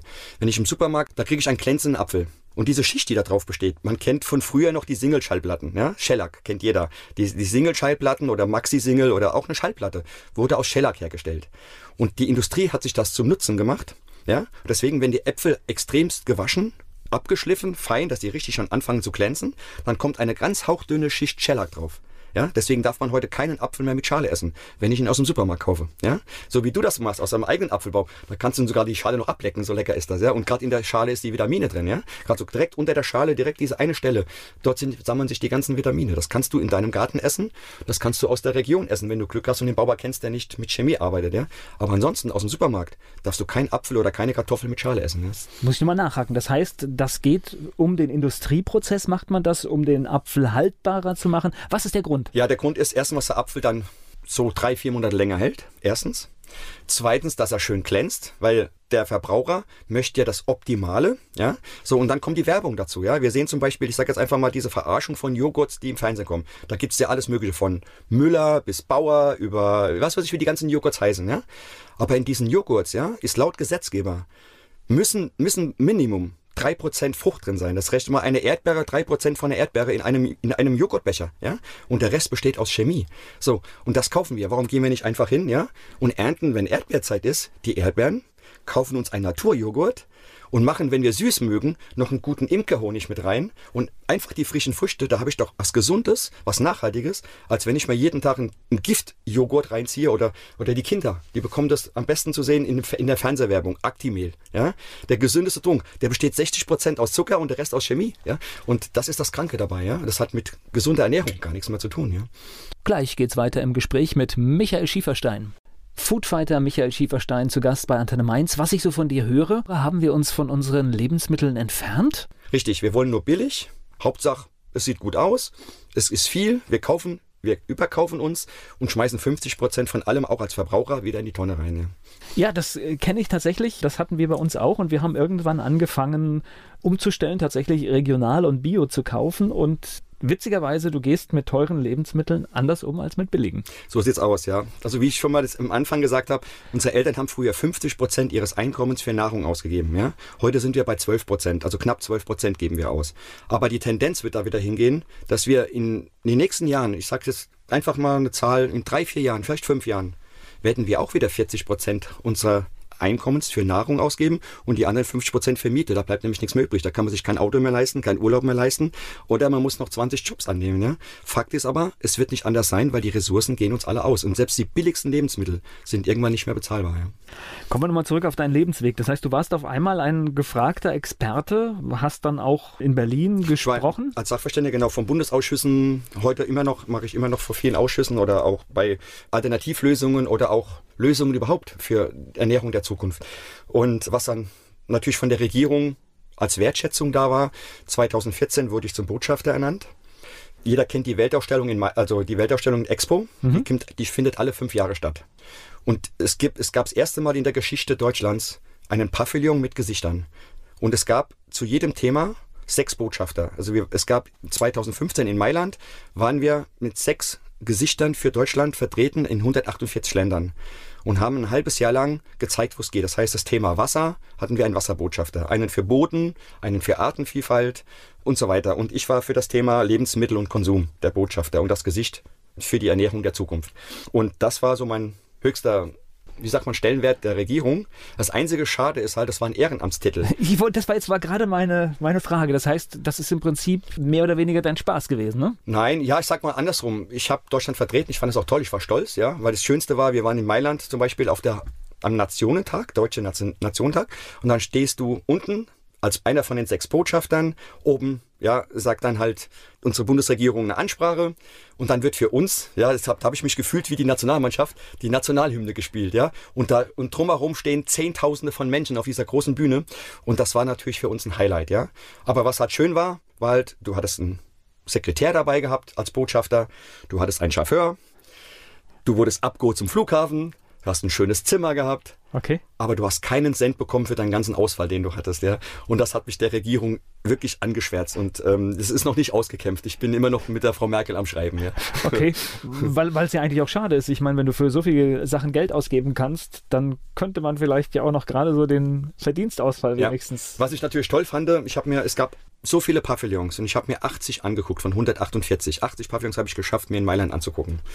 Und darunter war der deutsche Pavillon definitiv, der nicht nur alle Preise diesmal gewonnen hat, aber natürlich auch, weil es das erste Mal auch ein Leben drin war. Wir waren ein Leben. Jeder Pavillon hat seinen eigenen, also der Pavillon hatte sechs Themenräume gehabt und jeder Themenraum war auf dem neuesten Technik gewesen. Ja? Wir haben alle Filme gedreht über unsere Projekte, auch das Mainzer Projekt in Mainz waren, die Bundesregierung war in der Goetheschule. Dann hat unser Projekt, ich habe die Pressekonferenz in Mainz in der Goetheschule gehabt. Ja, das war mega geil, dass die ganze Bundespresse Ja nach Mainz mit ist Bundesregierung schlagartig war. sofort der Blick auf dem Projekt, ja, klar. Die Presse hat sich gekloppt drum. Ich, ich, ich sag ja, ich hatte es noch nie gehabt, dass ich in einer Woche, ich musste eine Sekretärin haben, die meine Termine koordiniert. Alle fünf Minuten habe ich ein neues Interview gehabt. Das war nicht mehr normal, ja. Aber es war natürlich eine Nummer. So. Und nur danach ist die Wertschätzung verloren gegangen. Das heißt, die Projekte sind immer noch da, werden leider nicht unterstützt. Ja, und gerade dieses wichtige Projekt, ja. Ich sage ein Beispiel. Ich war in 19 Bäckereien in Mainz und habe versucht, für mein Mainzer Schulprojekt ab und zu mal Brot oder irgendwas zu bekommen, damit wir da wirtschaftlich besser klarkommen. Oder andere Sachen, die wir oder mein Bäcker, der mit uns, mit den Kindern mal ein Brötchen backert. Ich meine, mein Bruder und ich, wir machen das. Wir sind vom Fach, kein Problem. Aber es ist halt einfacher, wenn man auch mal eine Unterstützung hat, wenn man irgendwelche Lebensmittel bekommt. Also du wolltest auch irgendetwas, was sonst wahrscheinlich abends weggeschmissen wird. Zum ne? Beispiel. Oder, Ja. oder, oder auch in der Apotheke, weil die Kinder schneiden sich so. Das kostet alles unser Geld, ja. Dass man Pflaster bekommt, Desinfektionsmittel, Händedesinfektion zum Händewaschen, das, was man so braucht. Wir waren in 19 Bäckereien, in über 30 Apotheken. Wir haben nicht einmal was bekommen. Das kann ich mir nicht. Aber, aber dann sagen sie immer, ja, wir geben in die Schule, wir geben in die Schule. Aber was, was nützt den Schulen, die Geld haben und Fördervereine haben? Die Goethe-Schule hat einen Förderverein, der sich noch nicht mal, die können sich noch nicht mal einen Computer fürs Zimmer leisten, also für die Schüler leisten. Das heißt, da fehlt das Geld an allen Ecken, ja. Und ich finde das so traurig, dass die Mainzer Unternehmen nicht eine Schule unterstützen, die wirklich Hilfe braucht, ja. Ist jetzt draußen. Wollen wir hoffen, dass das einer hört und sich vielleicht der Sache annimmt. Gleich geht es weiter im Gespräch mit Michael Schieferstein. Foodfighter Michael Schieferstein zu Gast bei Antenne Mainz. Was ich so von dir höre, haben wir uns von unseren Lebensmitteln entfernt? Richtig, wir wollen nur billig. Hauptsache, es sieht gut aus. Es ist viel. Wir kaufen, wir überkaufen uns und schmeißen 50 Prozent von allem auch als Verbraucher wieder in die Tonne rein. Ja. Das äh, kenne ich tatsächlich. Das hatten wir bei uns auch und wir haben irgendwann angefangen umzustellen, tatsächlich regional und bio zu kaufen und witzigerweise, du gehst mit teuren Lebensmitteln anders um als mit billigen. So sieht's aus, ja. Also wie ich schon mal das am Anfang gesagt habe, unsere Eltern haben früher 50 Prozent ihres Einkommens für Nahrung ausgegeben. Ja? Heute sind wir bei 12 Prozent, also knapp 12 Prozent geben wir aus. Aber die Tendenz wird da wieder hingehen, dass wir in den nächsten Jahren, ich sage jetzt einfach mal eine Zahl, in drei, vier Jahren, vielleicht fünf Jahren, werden wir auch wieder 40 Prozent unserer Einkommens für Nahrung ausgeben und die anderen 50 Prozent für Miete. Da bleibt nämlich nichts mehr übrig. Da kann man sich kein Auto mehr leisten, keinen Urlaub mehr leisten oder man muss noch 20 Jobs annehmen. Ja? Fakt ist aber, es wird nicht anders sein, weil die Ressourcen gehen uns alle aus. Und selbst die billigsten Lebensmittel sind irgendwann nicht mehr bezahlbar. Ja? Kommen wir nochmal zurück auf deinen Lebensweg. Das heißt, du warst auf einmal ein gefragter Experte, hast dann auch in Berlin gesprochen. als Sachverständiger genau von Bundesausschüssen, heute immer noch, mache ich immer noch vor vielen Ausschüssen oder auch bei Alternativlösungen oder auch Lösungen überhaupt für Ernährung der Zukunft. Und was dann natürlich von der Regierung als Wertschätzung da war, 2014 wurde ich zum Botschafter ernannt. Jeder kennt die Weltausstellung in, also die Weltausstellung Expo, die, kommt, die findet alle fünf Jahre statt. Und es gibt, es gab das erste Mal in der Geschichte Deutschlands einen Pavillon mit Gesichtern. Und es gab zu jedem Thema sechs Botschafter. Also wir, es gab 2015 in Mailand waren wir mit sechs Gesichtern für Deutschland vertreten in 148 Ländern. Und haben ein halbes Jahr lang gezeigt, wo es geht. Das heißt, das Thema Wasser hatten wir einen Wasserbotschafter, einen für Boden, einen für Artenvielfalt und so weiter. Und ich war für das Thema Lebensmittel und Konsum der Botschafter und das Gesicht für die Ernährung der Zukunft. Und das war so mein höchster wie sagt man, Stellenwert der Regierung. Das einzige Schade ist halt, das war ein Ehrenamtstitel. Das war jetzt war gerade meine, meine Frage. Das heißt, das ist im Prinzip mehr oder weniger dein Spaß gewesen, ne? Nein, ja, ich sag mal andersrum. Ich habe Deutschland vertreten. Ich fand es auch toll. Ich war stolz, ja, weil das Schönste war, wir waren in Mailand zum Beispiel auf der am Nationentag, Deutsche Nation, Nationentag, und dann stehst du unten als einer von den sechs Botschaftern. Oben, ja, sagt dann halt unsere Bundesregierung eine Ansprache. Und dann wird für uns, ja, deshalb habe ich mich gefühlt wie die Nationalmannschaft, die Nationalhymne gespielt, ja, und da und drumherum stehen Zehntausende von Menschen auf dieser großen Bühne. Und das war natürlich für uns ein Highlight, ja. Aber was halt schön war, war halt, du hattest einen Sekretär dabei gehabt als Botschafter, du hattest einen Chauffeur, du wurdest abgeholt zum Flughafen, hast ein schönes Zimmer gehabt, Okay. aber du hast keinen Cent bekommen für deinen ganzen Ausfall, den du hattest, ja. Und das hat mich der Regierung wirklich angeschwärzt und ähm, es ist noch nicht ausgekämpft. Ich bin immer noch mit der Frau Merkel am Schreiben, ja. Okay, weil es ja eigentlich auch schade ist. Ich meine, wenn du für so viele Sachen Geld ausgeben kannst, dann könnte man vielleicht ja auch noch gerade so den Verdienstausfall Ja. wenigstens. Was ich natürlich toll fand, ich habe mir, es gab so viele Pavillons und ich habe mir 80 angeguckt von 148. 80 Pavillons habe ich geschafft, mir in Mailand anzugucken. Und darunter war der deutsche Pavillon definitiv, der nicht nur alle Preise diesmal gewonnen hat, aber natürlich auch, weil es das erste Mal auch ein Leben drin war. Wir waren ein Leben. Jeder Pavillon hat seinen eigenen, also der Pavillon hatte sechs Themenräume gehabt und jeder Themenraum war auf dem neuesten Technik gewesen. Ja? Wir haben alle Filme gedreht über unsere Projekte, auch das Mainzer Projekt in Mainz waren, die Bundesregierung war in der Goetheschule. Dann hat unser Projekt, ich habe die Pressekonferenz in Mainz in der Goetheschule gehabt. Ja, das war mega geil, dass die ganze Bundespresse Ja nach Mainz mit ist Bundesregierung schlagartig war. sofort der Blick auf dem Projekt, ja, klar. Die Presse hat sich gekloppt drum. Ich, ich, ich sag ja, ich hatte es noch nie gehabt, dass ich in einer Woche, ich musste eine Sekretärin haben, die meine Termine koordinierte. Alle fünf Minuten habe ich ein neues Interview gehabt. Das war nicht mehr normal, ja. Aber es war natürlich eine Nummer. So. Und nur danach ist die Wertschätzung verloren gegangen. Das heißt, die Projekte sind immer noch da, werden leider nicht unterstützt. Ja, und gerade dieses wichtige Projekt, ja. Ich sage ein Beispiel. Ich war in 19 Bäckereien in Mainz und habe versucht, für mein Mainzer Schulprojekt ab und zu mal Brot oder irgendwas zu bekommen, damit wir da wirtschaftlich besser klarkommen. Oder andere Sachen, die wir oder mein Bäcker, der mit uns, mit den Kindern mal ein Brötchen backert. Ich meine, mein Bruder und ich, wir machen das. Wir sind vom Fach, kein Problem. Aber es ist halt einfacher, wenn man auch mal eine Unterstützung hat, wenn man irgendwelche Lebensmittel bekommt. Also du wolltest auch irgendetwas, was sonst wahrscheinlich abends weggeschmissen wird. Zum ne? Beispiel. Oder, Ja. oder, oder auch in der Apotheke, weil die Kinder schneiden sich so. Das kostet alles unser Geld, ja. Dass man Pflaster bekommt, Desinfektionsmittel, Händedesinfektion zum Händewaschen, das, was man so braucht. Wir waren in 19 Bäckereien, in über 30 Apotheken. Wir haben nicht einmal was bekommen. Das kann ich mir nicht. Aber, aber dann sagen sie immer, ja, wir geben in die Schule, wir geben in die Schule. Aber was, was nützt den Schulen, die Geld haben und Fördervereine haben? Die Goethe-Schule hat einen Förderverein, der sich noch nicht mal, die können sich noch nicht mal einen Computer fürs Zimmer leisten, ja, also für die Schüler leisten. Das heißt, da fehlt das Geld an allen Ecken, ja. Und ich finde das so traurig, dass die Mainzer Unternehmen nicht eine Schule unterstützen, die wirklich Hilfe braucht, ja. Ist jetzt draußen. Wollen wir hoffen, dass das einer hört und sich vielleicht der Sache annimmt. Gleich geht es weiter im Gespräch mit Michael Schieferstein.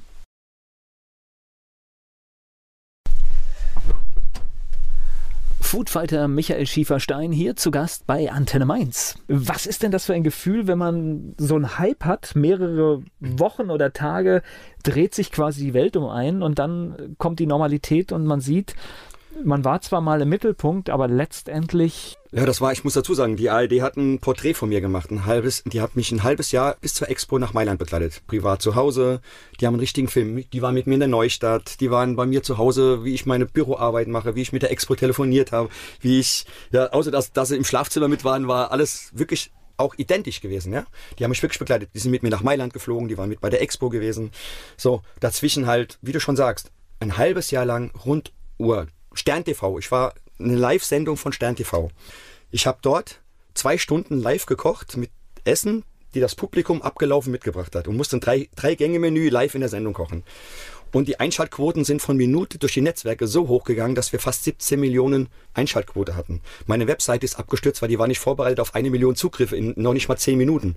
Und also ich sagte nur, Also richtig hoch, richtig hoch gehypt. total Busch. Ich habe meine Bücher damals, ja, die waren ausverkauft. Ich, ich konnte gar nicht mehr liefern. So, so schnell ging das alles, ja. Das war auch alles eine tolle Sache.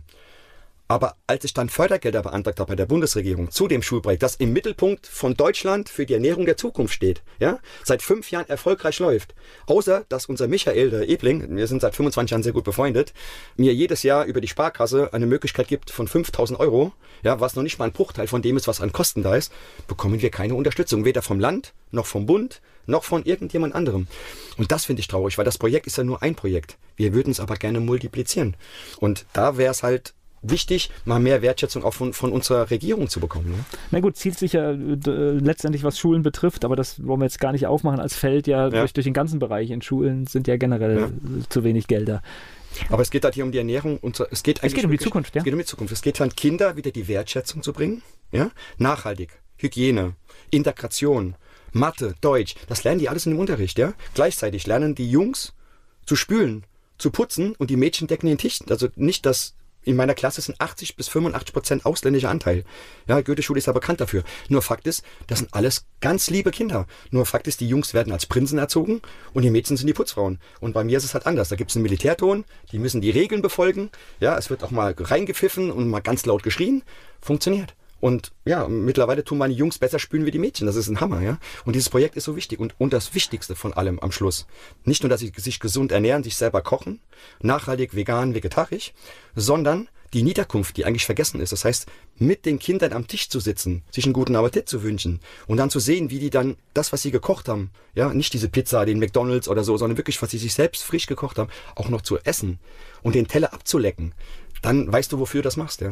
Ja, und vor allen Dingen, was du jetzt schilderst, ist ja sogar dann tatsächlich auch noch gesellschaftspolitisch wichtig, weil es wirklich Integration ist, weil es nämlich auch unsere Werte, die wir in diesem Land haben, äh, ja auch hochhebt, dass Richtig. im Prinzip Mädchen und Jungs hier die gleichen Rechte gleiche, haben. Gleiche Stellenwert kriegen, ja. Und äh, ich glaube, das fehlt ja auch manchmal. Richtig. Ja. Aber man könnte das Projekt theoretisch nicht nur in der Goethe-Schule machen, sondern man könnte es auf allen Schulen machen. Hauptschule, Gymnasium, Realschule, selbst auf der Universität. Ich war vor kurzem, habe ich einen Vortrag auf der Uni in Salzburg gehalten, ja. Vor 5000 Professoren. Ich habe ein, nach meinem Vortrag ein fünfminütiges Standing Ovation gehabt. Das kann, das kann sich keiner vorstellen. Die wollten mich, die wollten mich mit dem Ehrenamtstitel da oben fest beschäftigen. Aber sage ich, wir haben in Deutschland genug Probleme, ja? Warum ruft mich die Uni hier in Mainz nicht mal an und sagt, Herr Schieferstein, kommen Sie mal als, als Referent hier hoch oder so, ja? Wo man was tun kann. Die hätten mich behalten, aber ich will ja nicht in Österreich was bewegen. Die sind ja schon viel weiter wie wir, ja? Wir müssen in Deutschland was bewegen. Deswegen bin ich immer noch hier, ja? Könntest du noch mal zurückgehen in die Küche? Könntest du noch mal in der Sterneküche arbeiten oder ist das? Ja, ich, ich überlege sogar, mir fehlt nämlich ein bisschen was. Ich brauche mal einen Ausgleich, glaube ich. Ja, also, also ich bin schon wieder am überlegen, zurück in die Gastronomie zu gehen. Ich habe den richtigen Betrieb noch nicht gefunden, aber wenn ich einen finde, der nachhaltig sein will, ja, gleichzeitig auch aus der Region, alles das, was man will, die 100% Verwertung und auszubilden, ja, ohne nachzudenken, sondern wirklich auch nach vorne zu denken, in die Zukunft reinzugehen, wäre ich auch wieder bereit, als Küchenchef nebenher zu gehen. Ja. Ich bin Volker Pietsch und gleich geht's weiter im Gespräch mit Michael Schieferstein. Mein Gast hier bei Antenne Mainz, der Foodfighter Michael Schieferstein. Wir sind gerade ein bisschen so über dieses Taste the Waste äh, hinweggegangen. Da würde ich gerne noch ein bisschen drauf, ja. drauf ansprechen. Das, das dürfte man wahrscheinlich in einem Restaurant gar nicht, oder? Sagen wir es mal so, die Regeln kannst du selber setzen. Okay. Ja, ich sag nur halt, bei uns ist halt so gewesen, klar, alles was abgelaufen ist, darfst du nicht machen. Aber taste, halt taste the Waste ist natürlich, hört sich auch gut an, weil wir würden, wir, wir, wir, wir haben gar kein gutes Wort. Viele ne? heißt es ja. Wir würden für, mit Müll kochen ja, oder was heißt, wir sagen, ne? Das heißt, Waste, Waste hat zwei Bedeutungen. Einmal ja. heißt es ja Müll aber einmal heißt es auch Verschwendung. Und übersetzt heißt eigentlich Taste Waste versucht die Verschwendung. Ja? Okay, ja, ich hatte jetzt sofort, ich hatte den, sofort den Müll im Kopf. Den, gehabt, den Müll im Kopf okay. ja, aber falsch. Also es hat zwei Bedeutungen, das okay. Waste. Ja? Deswegen, deswegen heißt es auch versuche die Verschwendung. Ja? Okay, also das ist das Prinzip, das heißt wirklich Verschwendung zu vermeiden. Ja. Also das heißt zum Beispiel, ich sage jetzt mal ein Beispiel. Ich bin in der Gastronomie, jetzt habe ich eingekauft heute, mein Lieferant hat mich angerufen, Herr Schieferstein, ich habe hier noch 10 Kilo Karotten übrig. Können Sie die gebrauchen? Da sage ich, ja, schick sie mit, weil die kostet ja nichts. Die, die würde der wegschmeißen, ja? Die gibt der uns dazu. So, dann kriegen die Lehrlinge eine Aufgabe ihr macht heute was aus Karotten, Personalessen. Scheißegal, nur ein Beispiel, ja. So, wir haben zum Beispiel aus Karotten was entwickelt. Das ist ganz interessant. Das kann man für eine asiatische Küche nutzen. Das kann man für eine Süßspeise nutzen. Ja, ich habe es einfach genannt, ein Karotten-Ingwer-Chutney. Ja? Das ist süß, ja. Es, es wird abgeschmeckt mit Ingwer, mit Zitrone und Honig. Schmeckt richtig lecker. Kannst du als Marmelade essen. Aber du kannst es auch zum asiatischen Essen mit Schärfe, mit Chilis, richtig hochwertig produzieren. Ja? Und das ist nur aus Resten gemacht. Ja? Das war aber für mich so die erste Bewegung, dieses Taste the Waste, wo ich zum ersten Mal so mitgekriegt habe, okay, hier wird jetzt gerade auf ein Problem aufmerksam gemacht. Das gab es vorher nicht. Ne? Das war toll, ja. Der Valentin war zum Beispiel, ist ein Vorreiter. Ja, der Valentin hat, der hat fünf Jahre lang mit sein ganzes Geld hat er reingesteckt und hat an Existenz. Der hat in Wohnzimmer bei Privatleuten geschlafen, damit er den Film drehen konnte. Der ist durch die ganze Welt gereist, weil in Deutschland war es nicht möglich, diesen Film zu drehen. Er musste ins Ausland. Ja, keiner hat hier gesagt, wir schmeißen Lebensmittel weg. Ja, in Frankreich konnte er drehen, da haben sie ihm gezeigt, dass sechs Tage vor MAD-Ablauf schon die Lebensmittel weggeschmissen werden. Ja, zum Beispiel die Joghurts raus, alles raus, sechs Tage vor MAD-Ablauf. Und das hättest du in Deutschland nicht drehen dürfen. Ja? Und das Mindesthaltbarkeitsdatum, das ist ja eigentlich eine relativ freie Erfindung, sage ich mal, oder? Ja, das ist eine Vermarktung der Industrie, weil es wird auch nicht bestimmt von der, von der Regierung, sondern das MAD bestimmt der Handel. Der Handel sagt dir, das ist jetzt das Salz, kommt aus eine Million Jahre her, ja, so, und morgen kommt morgen in eine Packung rein und in anderthalb Jahren läuft es ab, ja, so, und der Verbraucher lässt sich irritieren und denkt, oh, Salz ist abgelaufen, ich schmeiß in die Mütter. Aber das Salz, wird uns alle noch weiter überleben. Das heißt, das Salz kann ich noch mal eine Million Jahre in den Schrank stellen. Da passiert nichts. Mit Salz hat man früher alles, ganz haltbar früher gab es ja. gab, keine Kühlschränke. Früher hat man mit Salz was Fleisch alles haltbar gemacht. Ja, Das ist schon eine kranke Sache. Und, und, oder ich sag immer, ihr habt doch Sinne, Leute. Setzt doch eure Sinne ein. Einfach. Ein Joghurt, ja, kann nicht ablaufen. Das gibt's nicht. Das könnt ihr noch lasst es mal im Kühlschrank stehen. Nach einem Jahr, es ist immer noch genauso gut wie vorher. Wichtig ist nur, setzt eure Sinne ein. Wenn der Deckel gewölbt ist oder ihr macht auf und es riecht sauer, dann ist es sauer. Aber dann habt ihr was falsch gemacht, dann ist die Temperatur irgendwo unterbrochen gewesen. Aber wenn das gekühlt bleibt, schwöre ich euch, das ist mir schon passiert. Nach einem Jahr habe ich noch einen Joghurt gegessen, weil ich einfach in einem Single-Haushalt einfach manchmal vergesse, was ich im Kühlschrank habe, ja. Und dann esse ich manchmal was, was schon ewig lange abgelaufen ist. Und ihr glaubt gar nicht, dass Nudeln, Salz, Reis, egal was, braucht kein MAD. Das ist einfach eine Vermarktung. Das heißt, wir schmeißen es weg, damit wir es morgen wieder kaufen können. Und so ist das entstanden, das MAD. Ja? Also bitte achtet selber mal drauf und ihr werdet echt überrascht sein. Die alte Generation weiß das noch. Ja? Die, die Marmelade zum Beispiel. Meine Oma hat früher Marmelade selber eingemacht. Die habe ich heute noch, die, die ist schon 50 Jahre alt, ja. Die habe ich heute noch gegessen. So lecker ist die. Ja?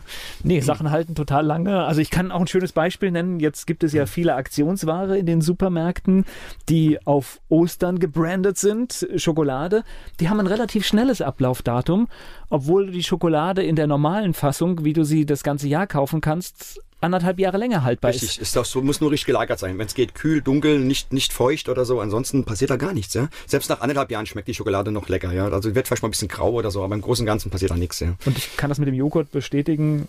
War bei uns auch schon öfter mal im Kühlschrank länger und das ist auch 30, 60, 90 Tage. Alles, ja. alles in Ordnung. Also ein Jahr habe ich geschafft und das hat funktioniert. Mit, mit Stern TV haben wir sogar einen Test, ein Experiment gemacht im, in der Uni Münster. Nach anderthalb Jahren Ablauf und das war genauso gut wie das, was gerade erst produziert. Aber ich möchte dazu noch was sagen. Ich bin in Handelskonzerne eingestiegen. Ich war so einer der schlimmsten Aktivisten vor über zehn Jahren und habe Tests gemacht von der Produktion von Joghurts, von egal was, ja. Und da kann ich ein Beispiel sagen, jeder denkt, wenn eine Charge von einer Million Stück am gleichen Tag, Beispiel, haben alle das gleiche Mindesthaltbarkeitsdatum. Ja? Aber falsch. Auf den Paletten von den Joghurts finden Sie manchmal bis zu 18 verschiedene MADs. Von einer Charge, gleiche Produktion, jede Palette hat zwischen, ja, das schwankt zwischen 5 und 18 verschiedene Mindesthaltbarkeitsdaten, um den Markt voll zu schwemmen. Das heißt, der Markt kriegt es rein, setzt es in die Regale rein, vorne das heutige Datum bis ja, die nächsten 13 Tage. Das heißt, der eine läuft am 5. ab, das andere am 13., das andere am 16. Beispiel. Ja? So, aber Fakt ist, ihr könnt sicher sein, die meisten sind vom gleichen Tag und selbst wenn es ablaufen würde, ist das noch lange nicht abgelaufen. Ne? Also es ist kein Verfallsdatum, es ist nur ein Mindesthaltbarkeitsdatum. Was passiert im Supermarkt damit? Das heißt, jetzt ist der Tag gekommen, das Lebensmittel ist vom Datum her abgelaufen. Eigentlich noch gut, wie wir gelernt haben. Der Supermarkt macht es aber raus. Da macht es drei bis vier Tage vor Ablauf schon raus. Genau. Und dann wird es in die Tonne, in die meisten kommt es in die Presse. Und das Problem ist wirklich, jeder sagt, wir geben alles der Tafel. Aber man kann so weit rechnen. Alles, was weggeschmissen wird in Deutschland von Lebensmitteln, die essbar sind, kommt nur ein Prozent an die Tafel. Gleich geht es weiter im Gespräch mit Michael Schieferstein. Michael Schieferstein, mein Gast hier bei Antenne Mainz. Ich überlege jetzt noch was ganz anderes. Wenn so viele Sachen weggeschmissen werden, heißt das ja, dass das irgendwo eingepreist sein muss. Das heißt, wir kaufen ja das Lebensmittel wahrscheinlich, wir müssen es ja mit bezahlen, auch das, Richtig. was weggeschmissen ja, wird. Wir, erstens zahlen wir das mit, aber das wird auch abgeschrieben, die schreiben das auch ab, das sind, das sind Zahlen. Aber durch, durch die Masse, die da reinkommt, dann geht zum Beispiel, zum Beispiel, ich habe mal ein Beispiel. Manchmal sieht man, oh, das wird drei Cent teurer. Und dann kommen die Angebotsaktionen und dann ist es auf einmal 15 Cent billiger oder 20 Cent billiger. Ja, so machen die das. Ja, sobald die wieder ihre Charge voll haben, wird wieder im Angebot reingeschossen und ansonsten es wird immer wieder abgeschrieben. Sie können es auch steuerlich geltend machen. Ja, also das heißt, es verdienen tut die Industrie. Der Handel wird es ja nur verkaufen. Und der bestimmt dann halt auch das mit, weil der haftet dann für das MAD. Und deswegen es wird immer kürzer, weil er kann ja den Markt mehr beschwemmen. Das heißt, das ist ein Geldwäschen zwischen Industrie und Handel, ja. Du hast damals äh, mit diesem Taste the Waste, diese, oder, oder ich weiß nicht, war das Food Fighter, war der Begriff schon früher da? Ja, hat 2012 ist er eigentlich richtig in, reingegangen und seit 2014 sind wir im Umweltschutz gemeinnützig anerkannt, ja. Okay, da bist du als Food Fighter unterwegs. Ja, wir sind auch hier in Mainz als Verein eingetragen, im Mainzer Amtsgericht, ja. Was hat denn in, was meinst du, was, was konntest du bewirken? Ist das ja, ich sag immer so, wir haben, also die erste Kochshow war, wie schon gesagt, mit Valentin Thurn und Taste the Waste in Mainz am Gutenbergplatz. Wir haben damals, ich weiß es nicht mehr genau, aber fünf bis sechs Tonnen Lebensmittel konnten wir verarbeiten. Das heißt, wir haben vegan, vegetarisch gekocht. Ich, ich weiß, bin vorbei, ihr habt Gemüse geschnitten ohne ja. Ende. Ich, so viel Gemüse habe ich noch nie auf einem Haufen da waren gesehen. Tausende von Menschen, das war, das war, das war ein Traum, ja. Dann haben wir das gleiche in Wiesbaden gemacht, auf dem Landtag, direkt vom Landtag. Eine Nummer größer. Da haben wir dann mit 60 Köchen gekocht und ich weiß nicht, paar hundert Schnippler. Wir hatten einen 60 Meter Stand, hinten raus und vorne raus. Das war eine riesen Nummer, ja. Aber an diesem Tag hatten wir 40 Tonnen Lebensmittel. Und zu diesem Tag waren natürlich auch viele Fernsehteams dabei. Was ich immer schön finde, ist halt, wir haben 10 Tonnen Lebensmittel verarbeiten können. Wir haben über 8000 Essen rausgegeben. An Bedürftige, an die Besucher, an die Bevölkerung. Und was ich halt richtig cool fand, dass wir am Schluss 30 Tonnen übrig hatten. Und dann ist mir eine Geschichte aufgefallen, da war eine Frau mit Zwillingen. Die hat zwei ein Zwillings, ein Wagen mit Zwillingswagen. Und wir hatten natürlich große Mengen an von Sahne, von, von, aber auch Gastronomiebedarf von der Metro und so, ja. Zum Beispiel so 5 Liter Kanister. So, die waren alle noch top. Und dann hat die den, die zwei Kinder ihrem Vater auf die Hand gegeben, hat den Wagen gefüllt mit die hat komplett eingekauft. Also wir haben praktisch alles, was wir an Lebensmitteln hatten, vom Brot bis zum Joghurt über, egal was es war, vom Käse bis zum Molkereiprodukte, frisches Gemüse, was auch immer. Dann haben die eingepackt, dann hat der Wagen nicht mehr gereicht, dann ist die schnell zum Supermarkt rüber, hat noch einen Einkaufswagen geholt, nochmal einkaufen. Dann habe ich, hab ich zu der Frau dann gesagt, sag ich, passen Sie mal auf, ist das jetzt nur für Sie oder nehmen Sie noch für die Nachbarn mit, ja? Und da sage ich, weil wir wollen ja dass, dass nicht das, was weggeschmissen wird oder so, ja? Dann hat sie gesagt, also nee, machen Sie sich keine Gedanken, ich arbeite mit Foodsharing zusammen, wir verteilen unser Netzwerk. Ja, und innerhalb von kurzer Zeit hat die ihr Netzwerk aktiviert, da waren nochmal 60 Leute da, die auch wieder, am Schluss haben wir natürlich aber auch eine Tafel, haben wir auch nochmal 10 äh, Tonnen Lebensmittel gegeben. Am Schluss hatten wir alles von 100 Prozent, was wir hatten, 100% weg. Also es war kein Abfall da und es war für uns eine Erleichterung, dass wir sagen, wir haben 40 Tonnen Lebensmittel gerettet und davon sind null in eine Tonne gelandet. Das war für uns ein Hauch, ein Dings. Ja, spannend, wenn ich das höre. Food Sharing, das heißt, es gibt auch schon Menschen, die sich organisieren und im Prinzip. Richtig. Ja. ja, ich fand es halt nur schade, das, das, das, das, hat der Valentin, wir haben das zusammen ein bisschen besprochen damals, der Valentin hat das gegründet, Foodsharing. Das Problem ist, eine Foodsharing ist über Nacht zu groß geworden. Mittlerweile haben, zählen die, glaube ich, 40.000 Mitglieder, sind international mittlerweile am, am machen. Das Problem ist nur, dass in Berlin es angefangen hat, weil es gibt so viel, die sammeln, ich finde es toll, was Foodsharing macht. Das unterstütze ich zu jeder Zeit. Aber ist, an manchen Stellen ist das Problem noch, da ist es nicht organisiert genug und dann zieht es die Ratten an. Das heißt, es, die, die machen dann, die stellen Kühlschränke oder, oder Verteilerkästen auf, lagern es, aber keiner kontrolliert es. Und in Berlin ist das Problem eingetreten, dass in der ganzen Stadt die Ratten sich angesammelt haben. Und das war natürlich ein Fehler. Ist da, auch nicht Sinn der Sache, ne? Nicht, muss, genau, das muss am Schluss fliegt es da wieder in der Tonne. Das weil, ist das Problem. Genau. Jeder sammelt, aber keiner verteilt ja. Das ist dann das größere Problem. Aber es wird immer besser. Und ich hoffe, dass es irgendwann genug Gelder auch für die gibt, damit die dann mehr das organisieren können, dass es mehr Büros gibt, wo dann die Verteilerstellen besser koordiniert werden. Ja. Du brennst jetzt so für dieses Thema. Ist das nicht ein bisschen frustrierend, wenn du siehst, wie es auf der Welt tatsächlich mit den Lebensmitteln gerade. Ja, also wir haben jetzt mal gerade gerade vor kurzem wieder eine Recherchen geführt. Wir können mittlerweile sagen, wir sind mittlerweile 7,6 bis 7,8 Milliarden Menschen auf dem Planeten. Ja, wir haben uns verdreifacht seit 1950 von der Menschheit her. Und was ich schlimm finde, ist halt, dass mittlerweile durch die ganzen schleichenden Kriege, die nicht mehr hier um Geld oder Öl oder so geht, da geht's wirklich um Wasser und Nahrung. Und wir haben zwei Milliarden Flüchtlinge, die wir gar nicht sehen. Wir sehen sie noch nicht, aber die sind da. Ja, und wir haben insgesamt drei Milliarden hungernde Menschen schon. Und, und Fakt ist, auf diesem Planeten reicht es nicht mehr für die gesamte Bevölkerung. Das heißt, wir legen im Überfluss und hinten verhungern die Menschen. Das ist halt das Schlimmere dabei, ja. Das heißt, die Ärmsten der Ärmsten bekommen es zuerst, bis wir dann irgendwann auch davon betroffen sind. Und das heißt, wir werden betroffen und das wird auch in den nächsten Jahren definitiv immer mehr werden. Und es hat vor den, vor zehn Jahren hat man es schon gesehen, aber mittlerweile sind wir in der Krise schon drin. Ja, wir haben selbst in Mainz hat sich die Armut verdoppelt. Ja. Ja, das ist ja definitiv. Die ja. Diskussion um die Tafeln zeigt ich ja. Ich kann ein Beispiel sagen, ja, wir haben die offizielle Zahlen immer gehabt, so 4.000, 5.000 Hilfsbedürftige, die zur Tafel gehen oder was auch immer. Ja, Aber dann gibt's die Dunkelzahl, die jetzt zum Beispiel gerade arbeitslos wurde oder sich nicht trauen, zur Tafel zu gehen. Das ist nochmal die gleiche Zahl hochgerechnet. Beispiel, ja, wo die Kinder zu Hause sitzen, nichts zu essen haben, weil die Mütter oder die Väter einfach zu stolz sind, sich helfen zu lassen. Und das ist immer noch das Allerschlimmste. Das ist diese Armut, die man nicht sieht, ne? aber die da ist. Und das finde ich, das, das finde ich auch toll, dass der Herr Trapper das so macht, so, so toll macht, ja. Mit seinem Armut und Gesundheit. Armut und Gesundheit, ja, genau. Vorbildliches Engagement. Ja. Das ist definitiv Ja. so. Äh, Was wir hatten ja zusammen eine Aktion gemacht. Wir waren ja letztes, letztes Jahr zusammen am Dings. Wir haben, wir haben für die Bedürftigen gekocht mit Ausschussware. Ich glaube, wir hatten auch, ich glaube, 10 Tonnen Lebensmittel in Mainz unten am Staatstheater gehabt. Und er hat seinen Stand mit den Ärzten gemacht. Und ja, das war eine tolle Sache. Und die 05 haben uns auch unterstützt dabei. Das war natürlich auch cool, ja. Ich spreche gleich weiter mit Michael Schieferstein. Michael Schieferstein ist Foodfighter und hier zu Gast bei Antenne Mainz. Lass uns doch mal ein paar Tipps geben. Was, können, was kann denn jeder von uns machen, um die Situation vielleicht ein kleines Stück besser zu machen? Ja, also jeder von uns kann was tun. Erstens mal, wenn ich einkaufen gehe, vorher essen. Das heißt, nicht mit Hunger einkaufen gehen. Das Damit Gut- verhindere ich schon mal, dass ich zu Ja. viel einkaufe, ne? Okay. Ja, wenn man dann noch, wenn man dann noch die Zeit hat, wäre es natürlich schön, mit seinen Kindern am Tisch zu sitzen, zusammen zu essen und dann zusammen den Einkaufszettel zu schreiben. Was brauche ich wirklich? Aber bevor ich den schreibe, gehe ich erst noch mal an meinen Kühlschrank, gehe an mein, an mein Lager, guck, was habe ich, was habe ich noch an Dosen da, was habe ich noch an Mehl, was habe ich noch, was brauche ich wirklich? Dann schreibe ich mir das auf. Dann gehe ich bewusst einkaufen. Wir haben übrigens eine Einkaufs-App in der Familie seit neuestem. Ist auch äh, wirklich tatsächlich praktisch. Wir sehen, wenn wir im Supermarkt stehen, haben wir schon oder haben wir nicht. Okay, sehr gut. Aber ich sage immer, die ganzen Apps, nicht jeder hat sein Smartphone dabei oder wie auch immer. Ich sage immer, wichtig finde ich, wenn man bewusst einkaufen geht, nachhaltig, dann kann ich mir auch noch ein Stück Schokolade kaufen. Ja, dann kaufe ich mir halt keine Billigschokolade, sondern kaufe ich mir eine mit 70, 80 Prozent Schokolade, weil die ist auch noch gesund. Dann habe ich auch noch was Gutes gegessen dabei.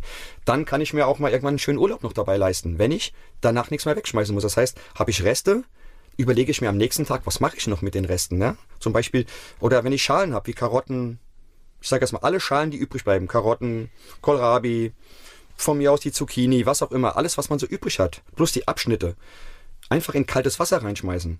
Ein paar Nelken, ein bisschen Wacholderbeeren, ein Lorbeerblatt, Salz und ein paar Pfefferkörner. Und das Ganze einmal aufkochen und dann runterstellen und den ganzen Tag einfach das Wasser um ein Drittel langsam runterziehen lassen.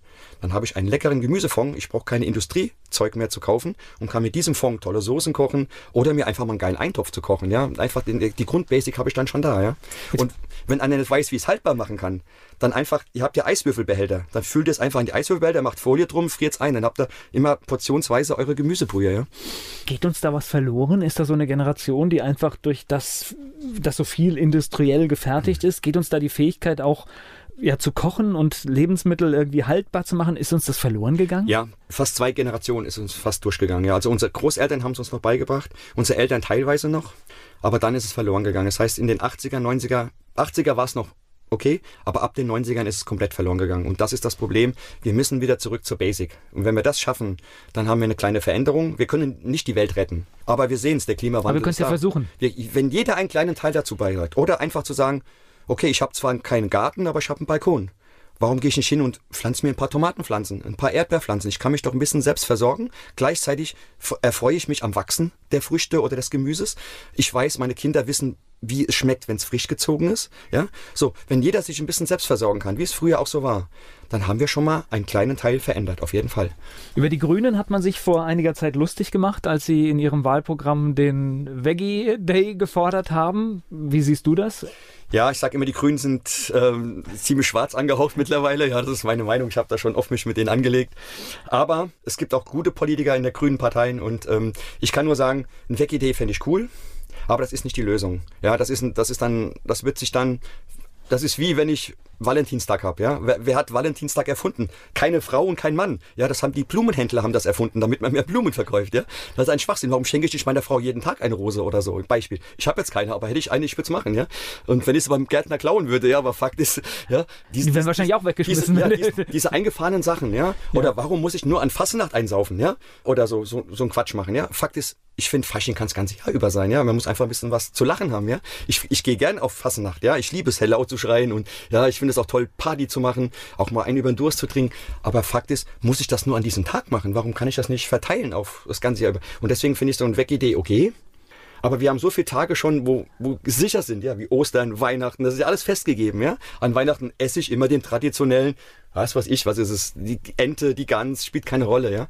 Aber warum kann ich ihn nicht auch mal in einer anderen Zeit essen? Oder, oder Rotkohl, was auch immer. Fakt ist einfach, so, ja, wie Saison, wie Saison zum Beispiel, ja. Ich sage immer, eine Saison ist, Erdbeeren gibt's definitiv im Mai und Juni. Vielleicht habe ich im Juli noch gute Erdbeeren, aber dann hört's auf. So, wer danach Erdbeeren isst, ist nicht nur dumm, ja, der füttert seine Kinder krank und muss sich selber krank füttern, weil das besteht nur aus Pestiziden, kommt meistens nicht mehr aus Deutschland, kommt aus Treibhäusern, die noch nicht mal mehr Sonne gesehen haben. Ja, also ich meine, und jetzt, jetzt habt ihr die beste Zeit. Spargelzeit kommt, jetzt kommt das Ganze, jetzt wird das Gemüse wieder günstiger. Also in den nächsten zwei, drei Monaten, da müsst ihr kaufen, kaufen, esst Gemüse so viel ihr könnt. Ja.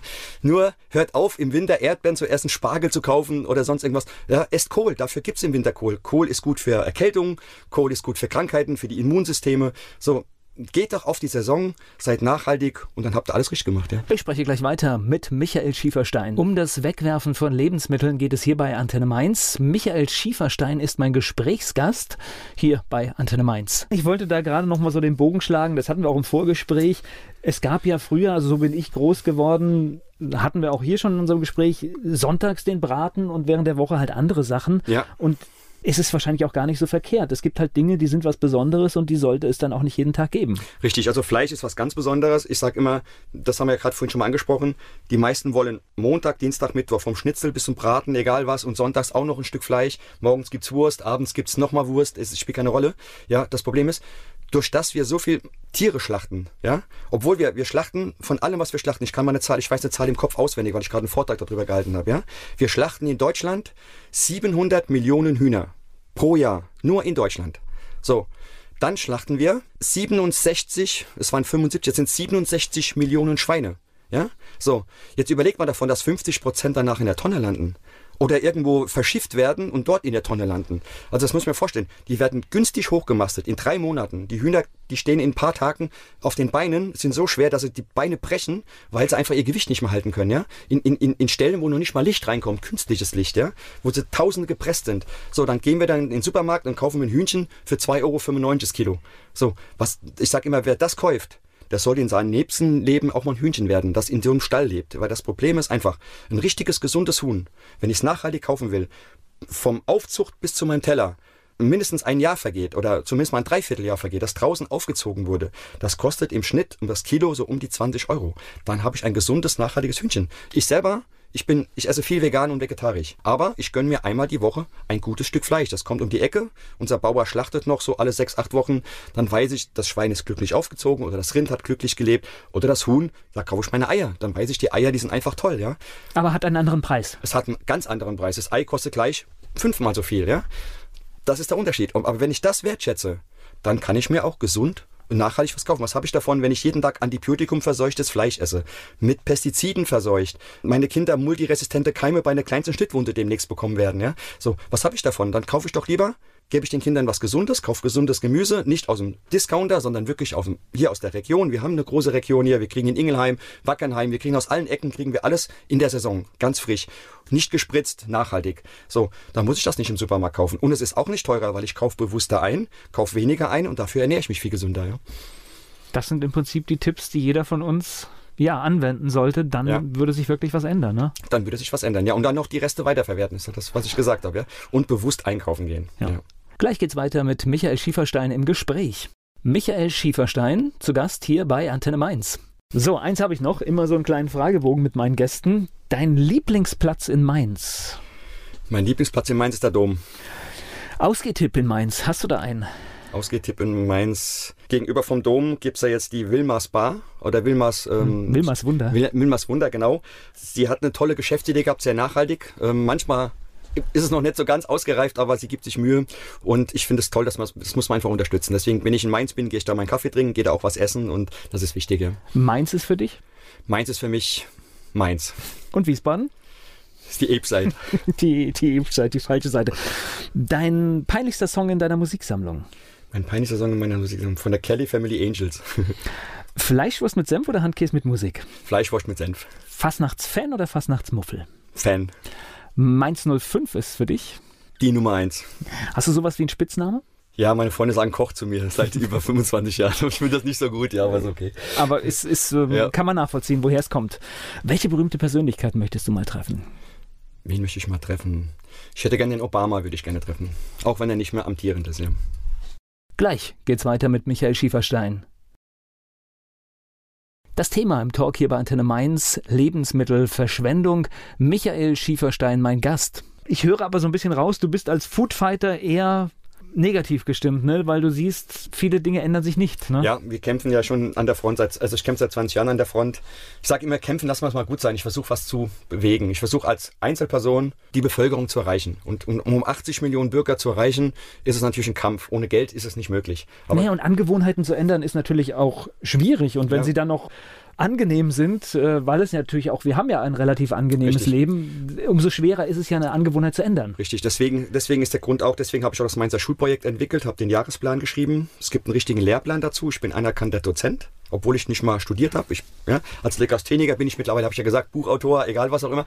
Natürlich klar, diese Rechtschreibschwäche habe ich nach und nach aufgearbeitet, ja, das habe ich mich selber weiterentwickelt, ja.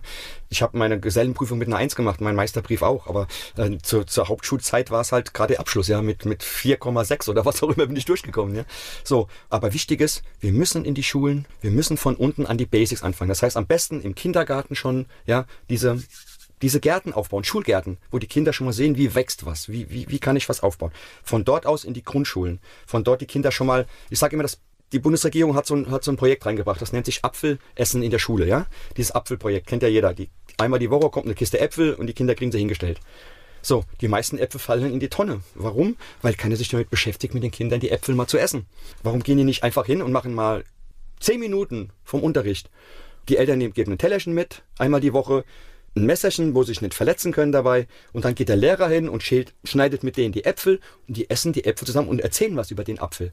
Dann essen die Kinder alle mit. Aber wenn die Kinder jede Woche den gleichen Apfel kriegen, spätestens in der vierten Woche fliegen alle Äpfel in die Tonne. Das ist das Problem. Ja? Deswegen finde ich dieses bundesweite Apfelprojekt zwar gut, aber sinnlos, solange man nicht mit den Kindern in der Gemeinschaft das zusammen verarbeitet. Ja. Ich glaube, es ist ein Thema ohne Ende. Wenn man mehr Informationen über dich finden will, über deine Arbeit, vielleicht den Verein unterstützen will, welche Möglichkeiten gibt es? Ja, also erstens mal haben wir eine Webseite unter www.foodfighters-verein.de oder michael-schieferstein.de oder ansonsten einfach den Namen Foodfighters oder Michael Schieferstein auf Google eingeben und ich glaube, ähm, der Rest erzählt sich von selbst, ja.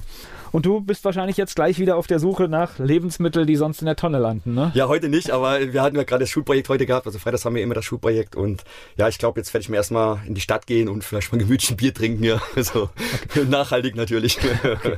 Ich danke dir für das Gespräch. Ich danke dir auch, Volker.